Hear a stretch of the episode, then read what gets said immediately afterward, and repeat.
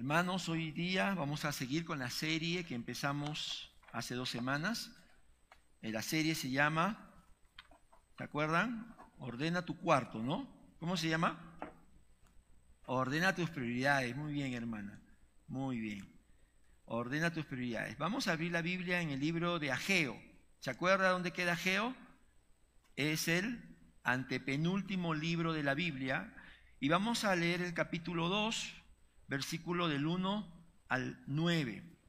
Y aquí tenemos una pregunta. ¿Qué gloria anhelas? Es la pregunta que vamos a responder. La serie nos está ayudando a poco a, replantear por qué hacemos las cosas que hacemos, por qué vivimos, por qué nos esforzamos. ¿no? Veíamos la, la semana antepasada, eh, la prioridad siempre debe ser Dios, debe ser su reino, debe ser edificar nuestro templo espiritual y el templo también que es la iglesia.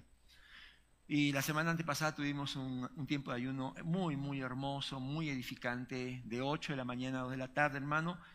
Vamos a tener otro ayuno, prepárate, separa tu tiempo. Hay algo que se escucha mucho en, en las películas y es la, frase sueños de gloria. ¿Qué son sueños de gloria? Bueno, es todo aquello que el hombre o una sociedad anhela, ¿no? Por ejemplo, ¿has escuchado hablar del famoso sueño americano? ¿Han escuchado hablar? Hay algunos que sueñan, ah, yo me voy a ir a ese país, voy a lograr ahí mi felicidad completa, ahí con el pato Donald, el ratón Mickey, voy a hacer así, uña y carne, ¿no? Tienen el sueño americano. Bueno, nuestros hermanos, nuestros amados hermanos argentinos, están viviendo un sueño, ¿sí o no? ¿Sí? Nuestros, hermanos están viviendo, pues han ganado un mundial y, oh, ellos dicen, tengo amigos argentinos, ¿ya? Eh, este, dicen, estamos viviendo la gloria. Está bien, ¿no? Está bien, son sueños que tenemos. Mis hermanos, déjame decirte que para los creyentes, los hijos de Dios, ¿cuántos hijos de Dios hay acá? La gloria está aquí. ¿Cuántos dicen amén? ¿Están buscando a gloria? La gloria está aquí. ¿Dónde está la gloria? La gloria está acá. Está en nuestra vida, es el Espíritu Santo. Amén. Es el Espíritu de gloria. La gloria está aquí. Hoy vamos a hablar sobre aquellos sueños de gloria que todavía quizás estamos albergando, estamos abrazando, pero no son sueños que Dios nos ha dado y que no nos permiten correr en la vida cristiana. Eso pasó en, el pueblo de, de, Israel, así que vamos a leer el capítulo 2 de Ageo. Este es el segundo mensaje que, que le da Dios a su pueblo a través del profeta Ageo. Dice la palabra del Señor. Ageo 2, del 1 al 9. El día 21 del mes séptimo vino palabra del Señor por medio del profeta Ageo. Pregunta a Zorobabel, hijo de Salatiel, gobernador de Judá, al sumo sacerdote Josué, hijo de Josadac, y al resto del pueblo. ¿Queda alguien entre ustedes que haya visto esta casa en su antiguo esplendor? ¿Qué les parece ahora? ¿No la ven como muy poca cosa? Pues ahora, ánimo Zorobabel, afirma el Señor, ánimo Josué, hijo de Josadac, tú eres el sumo sacerdote. Ánimo pueblo de esta tierra, afirma el Señor. Manos a la obra, que yo estoy con ustedes, afirma el Señor Todopoderoso. Mi espíritu permanece en medio de ustedes, conforme al pacto que hice con ustedes cuando salieron de Egipto. No teman, porque así dice el Señor Todopoderoso. Dentro de muy poco haré que se estremezcan los cielos y la tierra el mar y la tierra firme. Haré temblar a todas las naciones. Sus riquezas llegarán aquí y así llenaré de esplendor esta casa, dice el Señor Todopoderoso. Mía es la plata y mío es el oro, afirma el Señor Todopoderoso. El esplendor de esta segunda casa será mayor que el de la primera, dice el Señor Todopoderoso. Y en este lugar concederé la paz afirma el Señor Todopoderoso. La, la, semana antepasada vimos el primer mensaje que está en el capítulo 1. Este primer mensaje que el Señor le da al pueblo, recuerda que estamos ubicados eh, en la cronología año 516 aproximadamente, 16, 18 antes de Cristo, han regresado 50.000 judíos del exilio babilónico, entre ellos Ageo. El primer mensaje es para animarles a que pongan como prioridad la obra de Dios, reconstruir el templo, porque ellos estaban más enfocados en sus propios asuntos, que no son malos, pero si dejas a Dios en segundo lugar, ya tu vida es un caos y un desorden. El Señor entonces le da este primer mensaje, dice el versículo 1, el día primero del mes sexto. ¿Cuánto fue lo que necesitó Dios eh, trabajar en la vida de, todo su pueblo. No, no, pasó mucho tiempo, versículo 15, en el día 24 del mes sexto, o sea, 23 días después, el Señor tocó los corazones de todo el pueblo que estaba eh, pensando que tenían que ver por su familia, tenían que ver por su economía y habían abandonado a Dios y empezaron manos a la obra. Gloria a Dios. Qué hermoso es cuando la, iglesia, qué hermoso es cuando el pueblo de Dios reconoce eh, sus caminos torcidos y se endereza por medio de la palabra. Mira ahora en el versículo 1, capítulo 2, que no ha pasado mm, ni un mes del día 24 del mes sexto, ahora es el día 21 del mes séptimo. El Señor está hablando continuamente a su pueblo. El Señor, mira, que después de los 70 años, eh, el Señor vuelve a tratar de una manera directa, personal. Y dice que en el día 21 le da una palabra para este profeta que tiene que darle al pueblo. Hoy te voy a compartir tres verdades en este pasaje que tienen que ver con la gloria. tres verdades que yo veo y te voy a compartir. Primero voy a hablar de una gloria perdida. Segundo voy a hablar de una gloria prometida. Y tercero te voy a hablar, la palabra nos va a hablar, mejor dicho, de una gloria futura. Vamos a la primera verdad entonces. Una gloria perdida. ¿Ok? Versículo del 1 al 3. El día 21 del mes séptimo vino, ¿qué cosa vino? La palabra del Señor. ¿No? Eso es una maravillosa muestra de que Dios es un Dios que habla. No es una imagen colgada, no es un Dios vivo, un Dios que habla. Palabra del Señor por medio del profeta Geo. Pregunta a Zorobabel, hijo de Salatiel, gobernador de Judá. Recuerda que Zorobabel era la máxima autoridad política. Al sumo sacerdote Josué, hijo de Josadac. Él era la autoridad máxima en asuntos de ley espirituales. Y al resto del pueblo. Es decir, que este mensaje, a diferencia de los que vimos la semana antepasada, es para todos los que estaban eh, trabajando en la reconstrucción. ¿Queda alguien entre ustedes que haya visto esta casa en su antiguo esplendor? La respuesta es sí. Muchos, bueno, no sabemos exactamente, pero hubieron sobrevivientes desde la época que ellos estuvieron eh, en Jerusalén y el templo de Salomón todavía funcionaba, pero a través de las guerras y las invasiones poco a poco fue cada vez más destruyéndose hasta que entró el, ejército babilonio. Pero sí, la respuesta es que era alguien, sí. Es más, el mismo Ageo, el mismo Ageo era uno de aquellos que habían visto la gloria de ese templo, del templo de Salomón, que se conoce como el, primer templo, ¿no? Eh, eh, después del tabernáculo. Segunda pregunta, ¿qué les parece ahora? Qué interesante que el Señor siempre a través de preguntas. Él no pregunta porque no sepa. Él pregunta para que tú y yo nos demos cuenta más bien cómo estamos. Le dice, ¿qué les parece ahora? ¿Qué les parece esta casa? El Señor se está refiriendo al templo que ellos estaban reconstruyendo, ¿no? Cuando ellos temprano iban, se levantaban, iban con sus martillos, con su serrucho, con todas sus herramientas y veían ese templo, las piedras destruidas, no estaba el arca del pacto, había sido saqueado, todo quemado, todo demolido. Y el Señor dice, ¿qué les parece? Y el Señor hace una última pregunta. ¿No la ven como muy poca cosa? Y la respuesta es sí. Ellos, mi hermano, de afuera, ¿no? Si, pudiésemos haber tomado una foto, de afuera, Zorobabel estaba como buen gobernador ahí, delante del pueblo, supervisando.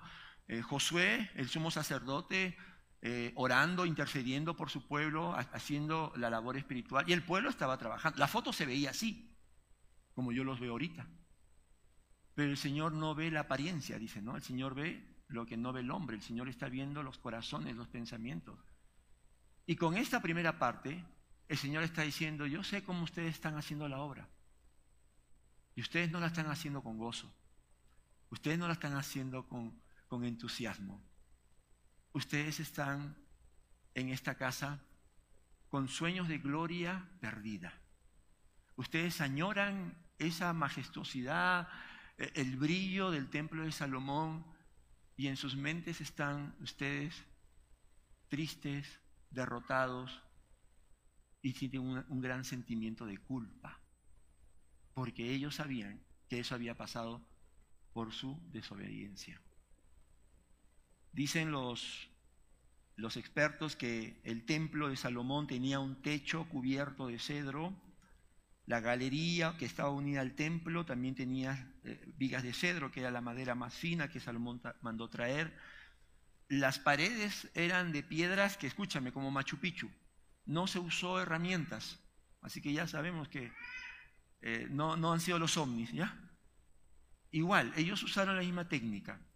Y esas piedras que hasta ahora existen, ahora vamos a ver una pequeña imagen, estaban cubiertas con láminas de cedro y cubiertas de oro. Ese era el templo de Salomón. El arca del pacto también de madera de cedro, revestido de oro. Y, en los muros del templo, cuando tú entrabas, que veías querubines, palmeras, capullos abiertos, o sea, como que estabas en el Edén, ¿no? Ellos extrañaban esas imágenes ese ambiente. Pero sobre todo extrañaban que cuando el pueblo dice, el Señor, ¿no? lo estamos viendo en Éxodo, que ahora estamos en el plan de lectura, ellos veían que cuando ellos alababan al Señor, traían sus ofrendas, estaban en una buena, en una buena obediencia al Señor, entonces el Señor había prometido que él iba a descender Su presencia se iba a manifestar, la Chequiná era una nube, pero era la gloria de Dios que llenaba todo ese, ese lugar santo, porque Dios estaba revelando a su pueblo, ¿no? que estaba complacido con, con, su obediencia y ellos entonces con esa presencia era, era como que sentían que estaban ¿qué? en la gloria. Esa era la gloria. El profeta Ezequiel en el capítulo 11, versículo 22 y 23 profetizó de que por esa desobediencia, por el, abandono del pueblo, la gloria de Dios se iba a retirar. Él lo vio en una visión, capítulo 11 de Ezequiel. Él dice que vio cómo la gloria se fue. Se fue del templo, se fue de Jerusalén. Por eso ellos estaban desanimados, muy desanimados. Aquí tenemos, bueno, son imágenes obviamente referenciales, no hay una imagen del templo, pero aquí, a este lado, ¿no? Con base eh, a las informaciones que hay en la Biblia, se ha, querido reconstruir, mira ese templo, ¿no? Eh, lo imponente que eras, ¿no? Eh, y lo que tenemos a este lado es lo que ha quedado, pero esto no es el templo de Salomón, ni tampoco de Zorobabel. Este es el tercer templo, el de Herodes. El templo de Herodes fue el templo que eh, este, Herodes mandó a construir y donde nuestro Señor Jesucristo, ¿no? Muchas veces tuvo ahí varios encuentros, ¿no? Y ahora queda solo una pared. ¿Y sabes cómo se llama esa pared? ¿El muro de qué? De los lamentos. ¿Y qué hacen en el muro de los lamentos? Se lamenta uno, ¿no? Y ahí, y ahí ellos, los judíos, añoran la época de gloria. Ay, nosotros teníamos esa, esos milagros, teníamos esas experiencias con el Señor y hemos fallado. Pero, Señor, ten misericordia, ten misericordia. Están así, ¿no? ellos todavía están esperando al Mesías, cuando el Mesías llegó hace dos mil años. Amén. Ellos están esperando ese sueño de gloria. ¿No? Y por eso el Señor le da esta buena palabra. Porque mira, desde Zorobabel, Josué, ahora vamos a hablar de Josué, el pueblo, todos decían, sí, podemos esforzarnos, pero no va a quedar igual. No va a quedar como lo hizo Salomón. Salomón trajo eh, madera de tiro, trajo los mejores artesanos. Nosotros no, tenemos, eh, eh, la realidad es que ellos no eran tan buenos como los artesanos que trajo Salomón y estaban desanimados. ¿Por qué? ¿Por qué estaban desanimados? Porque pensaban que su pecado era mayor que el perdón y la gracia de Dios. Ellos decían, como dicen los jóvenes, ya fue, ya fue. Tuvimos una oportunidad de oro, la perdimos. Ahora, bueno, nos queda simplemente, como se dice, el premio consuelo. ¿No? El premio consuelo. Mis hermanos, esto no ha cambiado. Tristemente no ha cambiado. Hay creyentes que venimos aquí a adorar, venimos a alabar al Señor, venimos por gratitud, eh, el Señor está, está haciendo una obra tremenda en nuestra vida, ya nos cambió, ya nos, eh, eh, no, perdón, nos, salvó, nos está cambiando y, y venimos con un motivo correcto, que es gratitud. Pero también, tristemente, en la iglesia hay hermanos creyentes, quiero creer, que todavía arrastran ese pasado ese, ese sueño de gloria que quizás eh, tuvieron. Y vienen y alaban al Señor, pero en su corazón todavía hay esa queja, esa amargura, por cosas que no hicieron bien o por cosas que, que experimentaron y que aparentemente no permitieron que se logren esos sueños. Hermano, a veces podemos estar viniendo y podemos estar escuchando la palabra como hoy, pero seguimos en el pasado. Seguimos enfrascados en las malas decisiones. Ay, ¿por qué? ¿Por qué tomé esa mala decisión? ¿No? Y piensan que ya nada será igual. Y se olvidan de lo que dice la palabra de Dios. Porque la palabra en el Salmo 103, versículo 12, dice que cuando nosotros, mis hermanos, nos arrepentimos, cuando realmente estamos entendiendo lo que es el Evangelio, el Evangelio, las buenas noticias de que nuestros pecados ya han sido ¿qué? perdonados, han sido pagados, clavados en esa cruz. Entonces la palabra dice que tan lejos de nosotros echó nuestras transgresiones, todas esas malas decisiones, todas esas eh, eh, esos experiencias donde no estaba la gloria de Dios, sino estaban tus sueños y tus propios eh, placeres, ya Dios, por la sangre de Cristo, dice, lo, lo tiró tan lejos como lejos del oriente está el occidente. O sea, nunca van a encontrarse. Nunca van a encontrarse. Eso es lo que dice la palabra.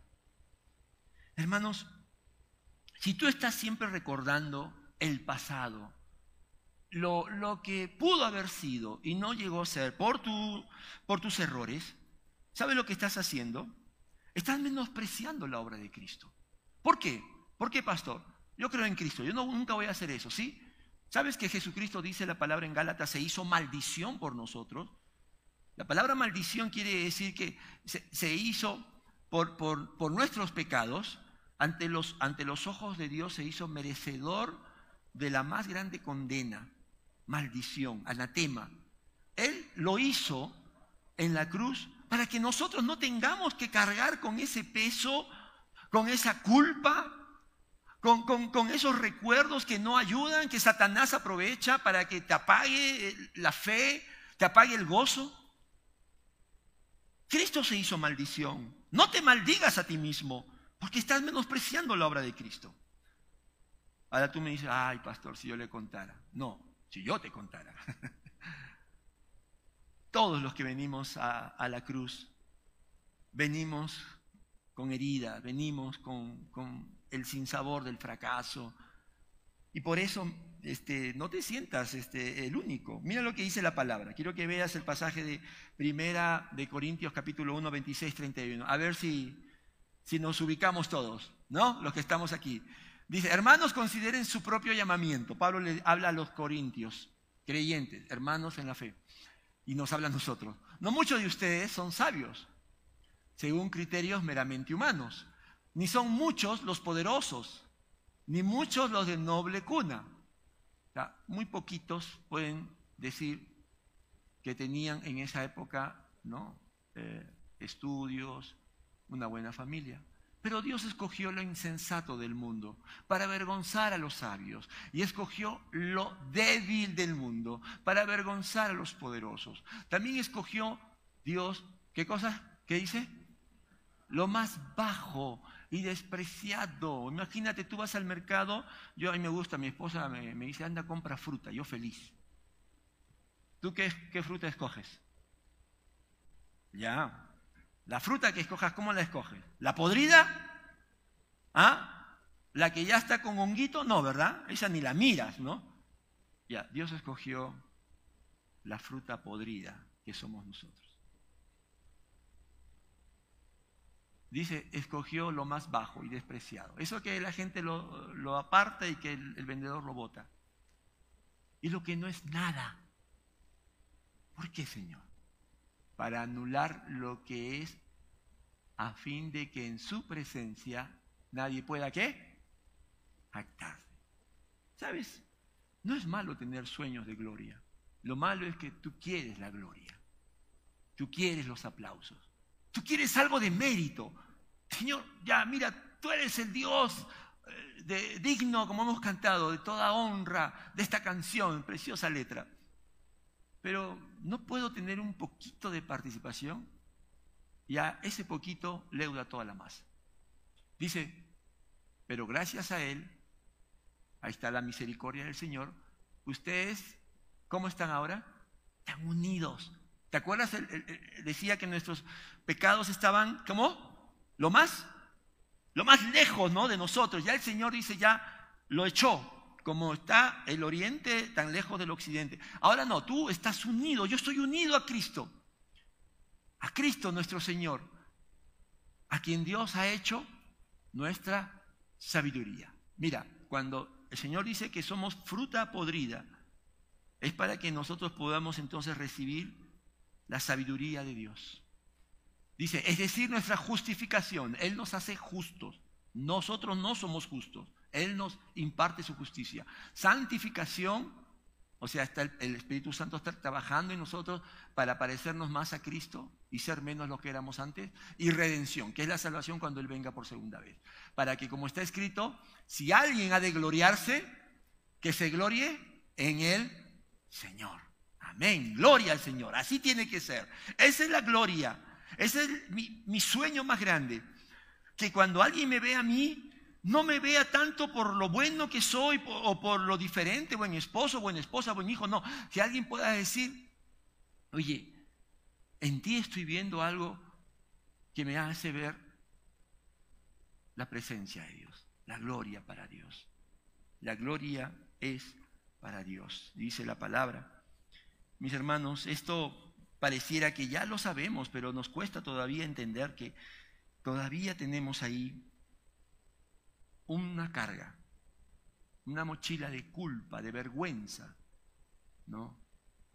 Y, hermanos, a veces hay personas que se sienten como Caín. Caín tenía una marca, Dios le puso una marca, ¿no? Y algunos vamos ahí por la vida con esa marca. Y pensamos, uy, la gente cuando me ve ya sabe mi pasado, ya sabe mi pecado, ¿no? porque esa marca era para reconocer que Caín había matado a su hermano. Y no es así, hermano, no es así. estamos viendo aquí que, el Señor está trabajando su pueblo. Así que yo quiero invitarte a que cierres tus ojos. Sí, esta es una prédica no, no solo para que conozcas lo grande de nuestro Dios, sino también para que puedas vivir en el Evangelio. Cierra tus ojos. Y te voy a dar un minuto o dos para que le digas al Señor honestamente. Dile al Señor que hay algo del pasado o quizás del presente que te avergüenza, que te roba, te roba el gozo, que te hace dudar de la palabra de Dios. Esto suena bien, pero Señor, es que ya, ya perdí mi tiempo, los años.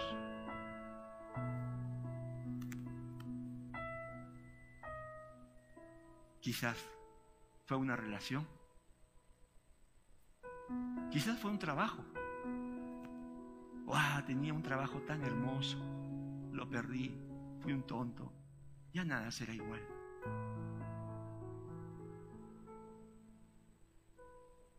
Señor quiere que tú hoy día no, no te vayas con esa mochila. Porque no le glorificamos así.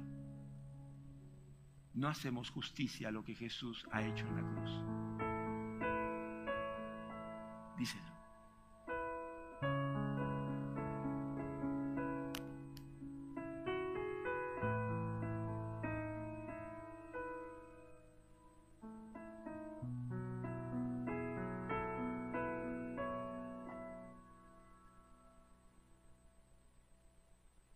Piensas que ya fallaste como, como padre, como madre.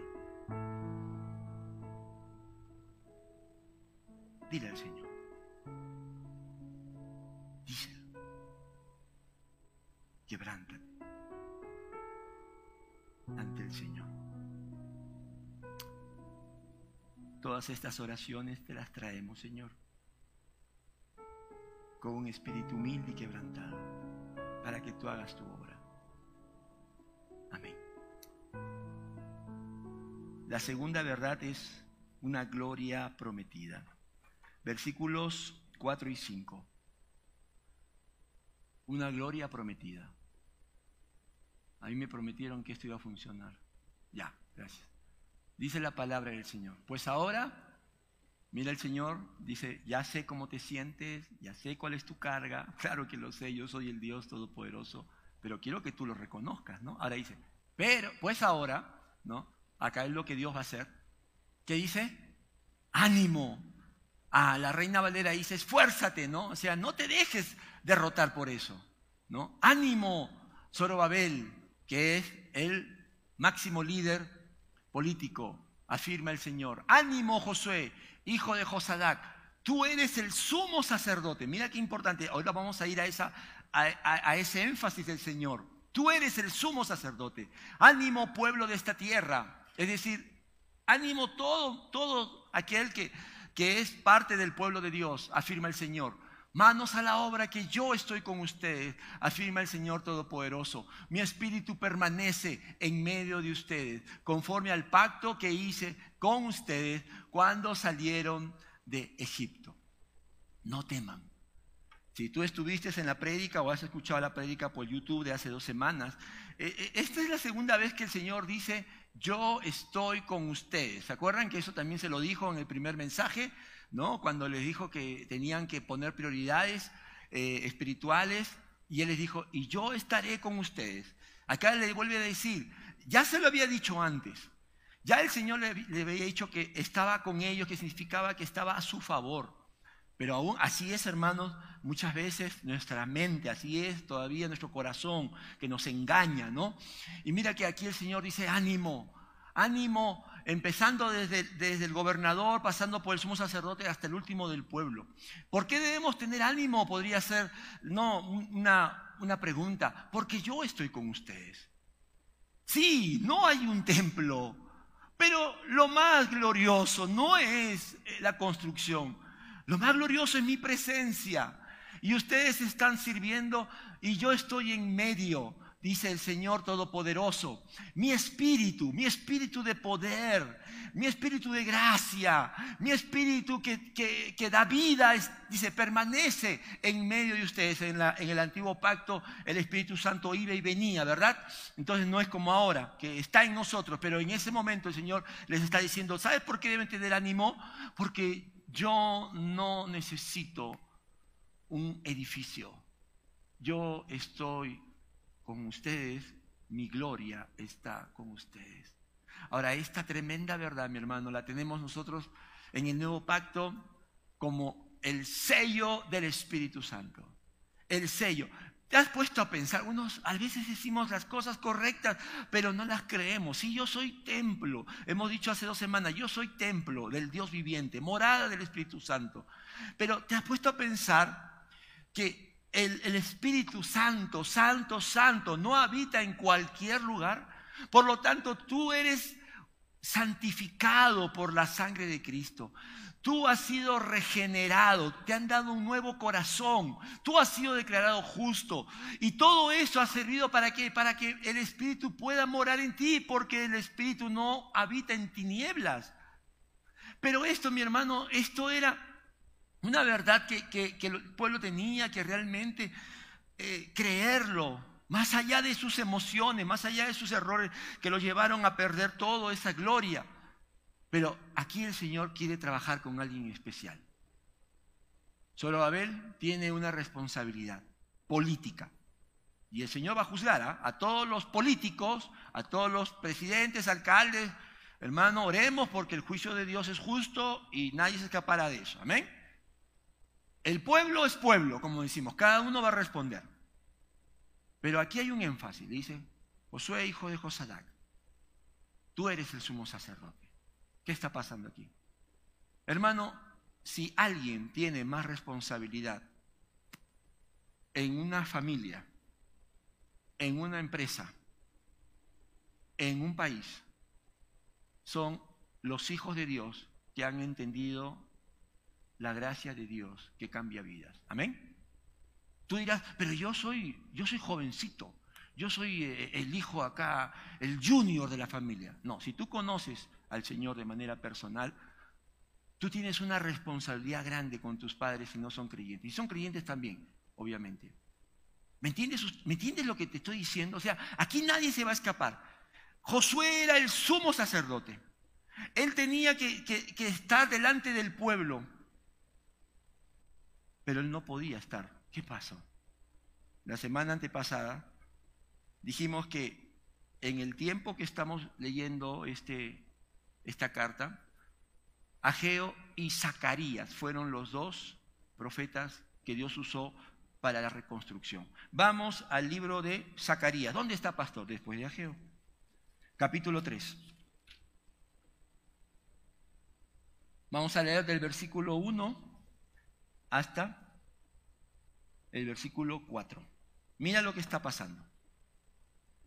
Entonces me mostró a Josué, el sumo sacerdote, que estaba de pie ante el ángel del Señor, y a Satanás, que estaba a su mano derecha, como parte acusadora. Me voy a detener aquí para explicar el contexto.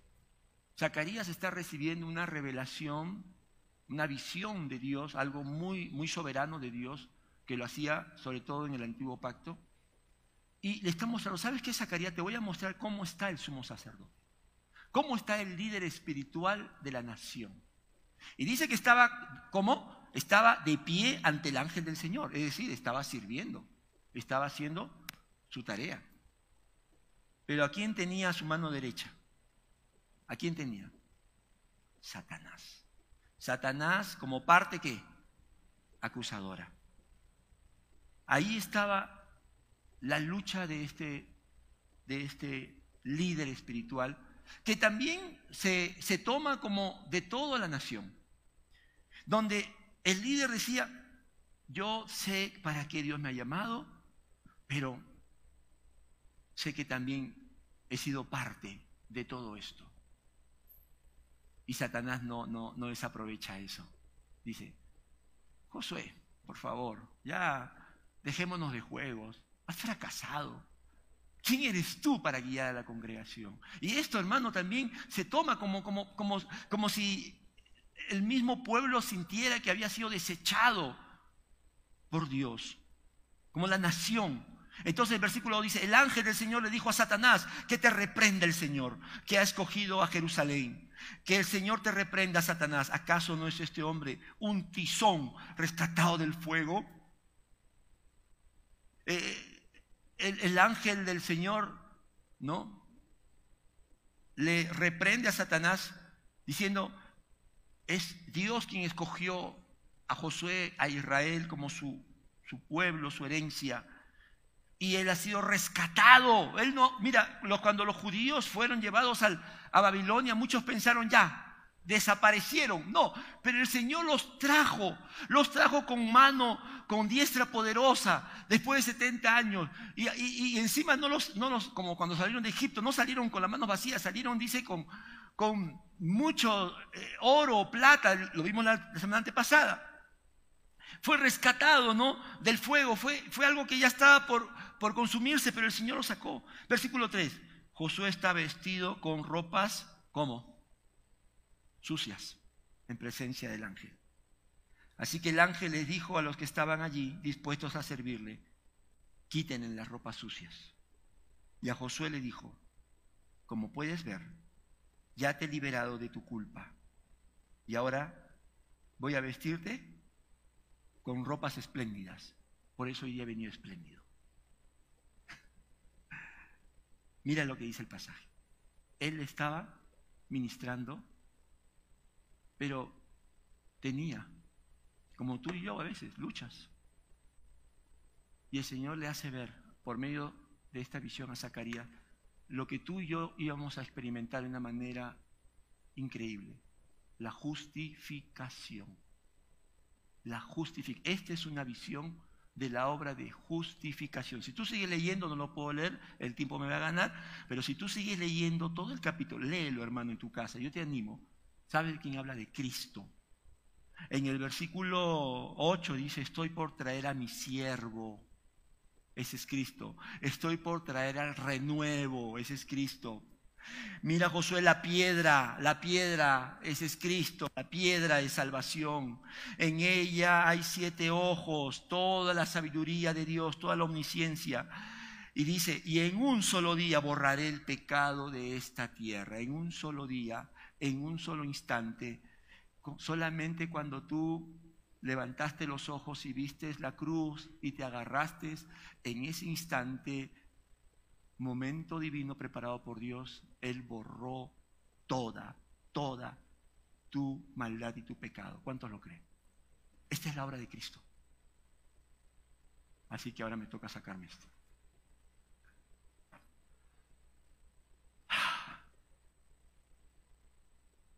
Esta mochila es la mochila de la culpa, de la vergüenza, de los remordimientos. Que Satanás, como, mira, si lo hacía con, con, Josué, lo, hace. Ese, es su, su, mayor este, virtud, si podemos llamarlo así. ¿no? Es el acusador. Satanás significa adversario. Y el Señor le está diciendo que solamente Él puede quitarle, porque ni la, sangre que es derramada por los sacrificios, eso era conforme a la ley para resarcir el, pecado, pero no limpiaba, ¿sabes qué? No limpiaba la culpa, la conciencia. Por eso la palabra de Dios dice, mira estos pasajes que Cristo nos justifica y purifica. Dice, ¿quién acusará a los que Dios ha escogido? ¿Quién te va a acusar, mi hermano? ¿Quién Bueno, tú dirás, ah, yo tengo a alguien, pero dice, Dios, nadie, porque Dios es el que te justifica. Romanos 8:33. Y Hebreos 9:14 dice, si esto es así, ¿cuánto más la sangre de Cristo? Sangre derramada en la cruz. Quien por medio del Espíritu eterno, porque el Espíritu da testimonio de esa obra en nosotros, para creerle, para andar en novedad de vida, se ofreció sin mancha a Dios. Él es el Cordero, Él es nuestra Pascua dice, purificará nuestras conciencias de las obras que conducen a la muerte, a fin de que sirvamos al Dios viviente. la, obra de salvación es completa, hermano. Es en los, en los lugares celestiales ya fuimos declarados, ¿sabes qué? Santos y justos. No te llames a ti mismo como ya no eres. Tú no eres pecador. No, pecador es un estado. Déjame decirte que en la Biblia hay solamente dos estados, pecadores y justos. ¿Dónde estás tú? ¿En Cristo dónde estamos, hermano? No lo creen, ¿no? ¿Podemos repetir todo?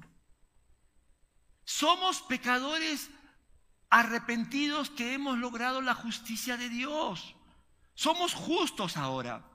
Y esa justicia que ha sido declarada en los lugares celestiales, ahora Dios nos llama que justos.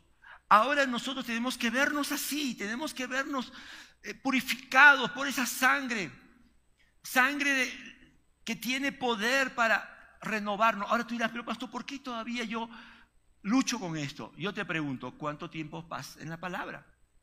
Porque el Espíritu Santo dice, el Espíritu es el que purifica, la sangre de Cristo es la obra, pero el Espíritu aplica esa obra. Pero el Espíritu necesita que es la palabra de Dios. Pero si estás con Netflix, estás con el celular, entonces obviamente que no estás renovándote. Mi hermano, esto es importante. Por eso el Señor le dice, yo estoy con ustedes, mi espíritu permanece en medio de ustedes. Y si, ¿puedo retroceder? Y mira, y dice también, conforme al pacto que hice con ustedes cuando salieron de Egipto. ¿Cuánto tiempo había pasado desde que ellos salieron de Egipto hasta el tiempo del, regreso de, de Babilonia? 900 años. 900 años. Y el Señor seguía siendo fiel a su pacto, porque Él no miente, porque Él promete y cumple. ¿Cuántos lo creen? Él lo que dice lo va a hacer en su tiempo, no cuando nosotros queremos. Ese pacto que hice con ustedes en el Sinaí hace 900 años, yo no me he olvidado. Lo que pasa es que todavía no he terminado contigo, Israel, porque esto también es para Israel. Y, ellos recordaban, ¿no? Cómo salieron con milagros, abriéndose el mar, hoy vamos a cantar, ¿no? Abriste el mar. Hermano, para nosotros, e, esa obra eh, esa obra de, salvación, de liberación, no es de salir de Egipto, ¿verdad? sino es cuando vinimos a los pies de Cristo en la cruz. Ahí está la obra más grande de amor, de justicia de Dios. Y por eso vamos a ir a la, a la tercera y última, la gloria futura. Del versículo 6 al 9 hay una promesa de que la gloria de Dios va a reposar en una segunda casa que es mayor que la primera. Dice el versículo 6 al 9. Porque así dice el Señor Todopoderoso, dentro de muy poco haré que se estremezcan los cielos y la tierra, el mar y la tierra firme. Haré temblar a todas las naciones. Sus riquezas llegarán aquí, y así llenaré de esplendor esta casa, dice el Señor Todopoderoso. Mía es la plata y mío es el oro, afirma el Señor Todopoderoso. El esplendor de esa segunda casa será mayor que el de la primera, dice el Señor Todopoderoso, y en este lugar concederé la paz, afirma el Señor Todopoderoso. Mira qué importante, ¿por qué el Señor le hablaba a, a, Josué de un énfasis tan grande? Porque Josué tenía que entender lo que hoy tenemos que nosotros también apropiarnos. Todavía el Señor no ha terminado su obra aquí en esta tierra. Todavía el Señor tiene propósitos. Josué es el servidor, el sumo sacerdote. Nosotros somos los sacerdotes. Y el Señor le está mostrando, mira Josué, tú tienes que vivir en libertad, justificado, no por la obra del renuevo de mi siervo, porque dentro de muy poco todo lo que existe ya no va a existir. Hermanos, nosotros no podemos quedarnos en estas cuatro paredes. Tenemos que darnos cuenta que pronto va el Señor a venir. El Señor Jesucristo ha prometido que va a venir. Y cuando Él venga, mira las señales. Dentro de muy poco haré que se estremezcan los cielos y la tierra, el mar y la tierra firme el universo se va a conmover con la segunda venida. Lee Apocalipsis para que me entiendas. La creación está, dice, con dolores de parto y cuando venga el Señor, todo el cosmos se va a convulsionar.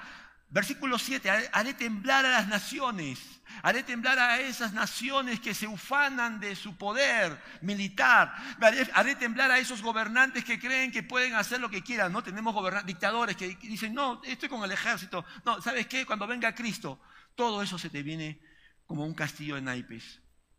Y dice, sus riquezas llegarán aquí y así llenaré de esplendor esta casa, dice el Señor Todopoderoso. Josué, Abel, no te preocupes por, por, los recursos, mío es la plata, mío es el oro, afirma el Señor Todopoderoso, el esplendor de esta segunda casa será mayor que el de la primera. Y en este lugar concederé la paz. Finalmente, lo que tanto queremos para nuestra familia, para nuestro país, ¿qué cosa es? Paz.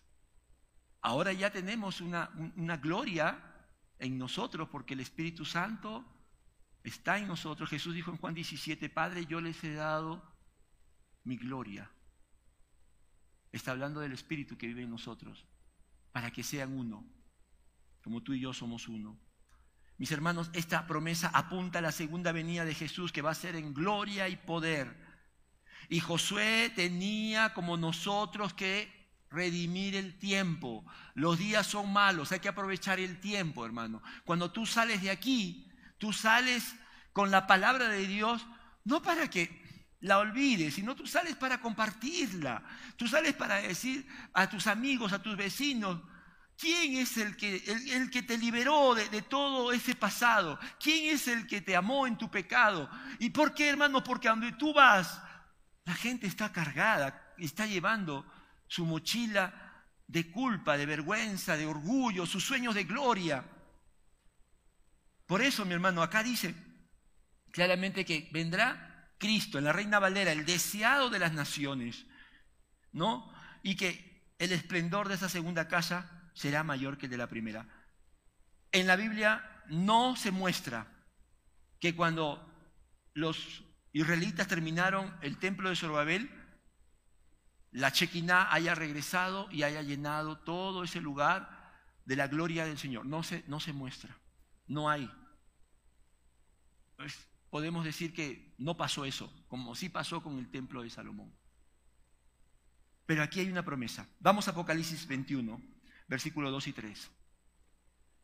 Porque aquí lo que, lo que dice Geo, Juan lo vio. Ezequiel vio que la gloria del Señor se retiró, pero también Ezequiel vio que la gloria regresó eh, y él lo profetizó. Y Juan lo vio. Mira, Dice versículo 2 al 3 y luego el 22 y el 23. Vi además una ciudad santa, la nueva Jerusalén, que bajaba del cielo, procedente de Dios, preparada como una novia hermosamente vestida para su prometido. Oí una potente voz que provenía del trono y decía, aquí, entre los seres humanos, está la morada de Dios él acampará en medio de ellos y ellos serán su pueblo. Dios mismo estará con ellos y será su Dios. Versículos 22 y 23. No vi ningún templo en la ciudad. ¿Por qué? ¿Por qué? Porque el Señor, Dios Todopoderoso y el Cordero son su templo. La ciudad no necesita ni sol ni luna para que la alumbren, porque la gloria de Dios la ilumina y el Cordero es su lumbrera. Mi hermano, si el Señor lo ha dicho, nosotros estaremos en esa segunda casa que es la nueva Jerusalén, que es la promesa para todos los que hoy hemos sido perdonados, justificados, estamos siendo santificados y un día seremos glorificados. Para nosotros es esta promesa, mi hermano. Y mira qué importante que acá dice que la gloria de Dios ilumina. ¿No? La gloria, acá dice que no hay sol. Si lees el capítulo, dice no hay sol. No, no, no necesita, porque la gloria de Dios resplandecerá infinitamente. Hermano, en, el, en los reinos antiguos, ¿cuáles eran los dos edificios más importantes? Creo que acá también y nosotros. Pues era el palacio del rey y era el templo. ¿Sabes? Aquí, en la Nueva Jerusalén, tendremos la segunda casa donde el esplendor, la gloria del Señor, que es Cristo mismo, va a tener todo, toda gloria, todo honor, ¿no? La de el rey, el, el, palacio y el templo, todo junto, el rey soberano y el Dios de la salvación.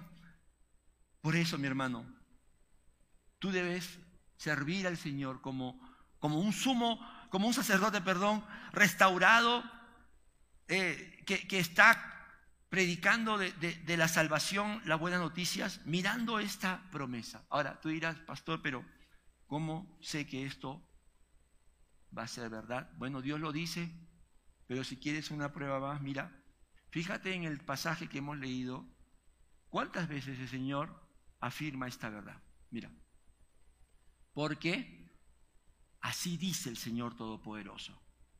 Dentro de muy poco haré que se estremezcan los cielos y la tierra, el mar y la tierra firme.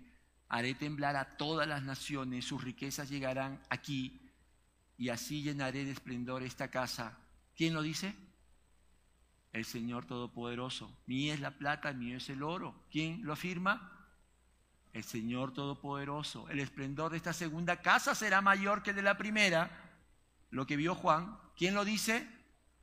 el Señor Todopoderoso. Y en este lugar, en este lugar tendrás verdadera e infinita paz. ¿Quién lo afirma? Esta repetición no es casual. El Señor está diciendo, lo dije, lo he dicho, te lo estoy diciendo, lo voy a hacer. Yo le creo. ¿Tú le crees? Cierra tus ojos, vamos a ver.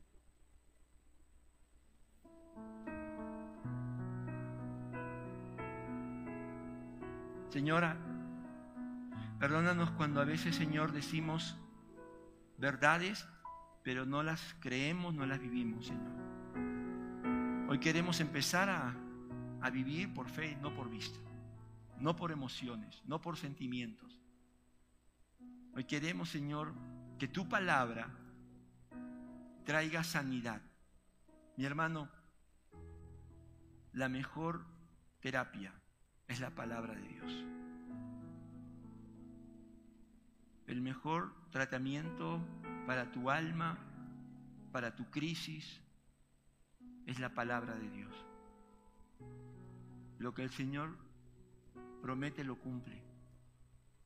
Y Él ha dicho que Él te ha liberado de la culpa, de la paga, la pena del pecado, y que un día estaremos en completa paz con Él, sin ninguna mancha, nada que nos separe de Él y que nos separe entre nosotros. Señor, gracias.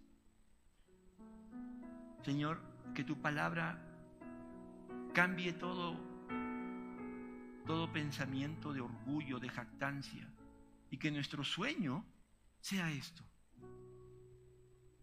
Que nuestro sueño más glorioso pueda ver pueda ser, Señor, verte. Verte en medio de todos los que tú, Señor, salvaste, por los que moriste, todos rendidos a ti. Ese es el sueño más grande.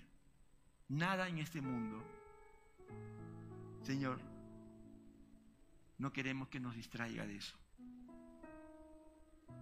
Limpia nuestro corazón de otros sueños y ayúdanos a vivir para ti, predicando, formando nuestras familias en la fe. Gracias por amarnos a pesar de lo que éramos y transformarnos día a día. En el nombre de Jesús. Amén y amén.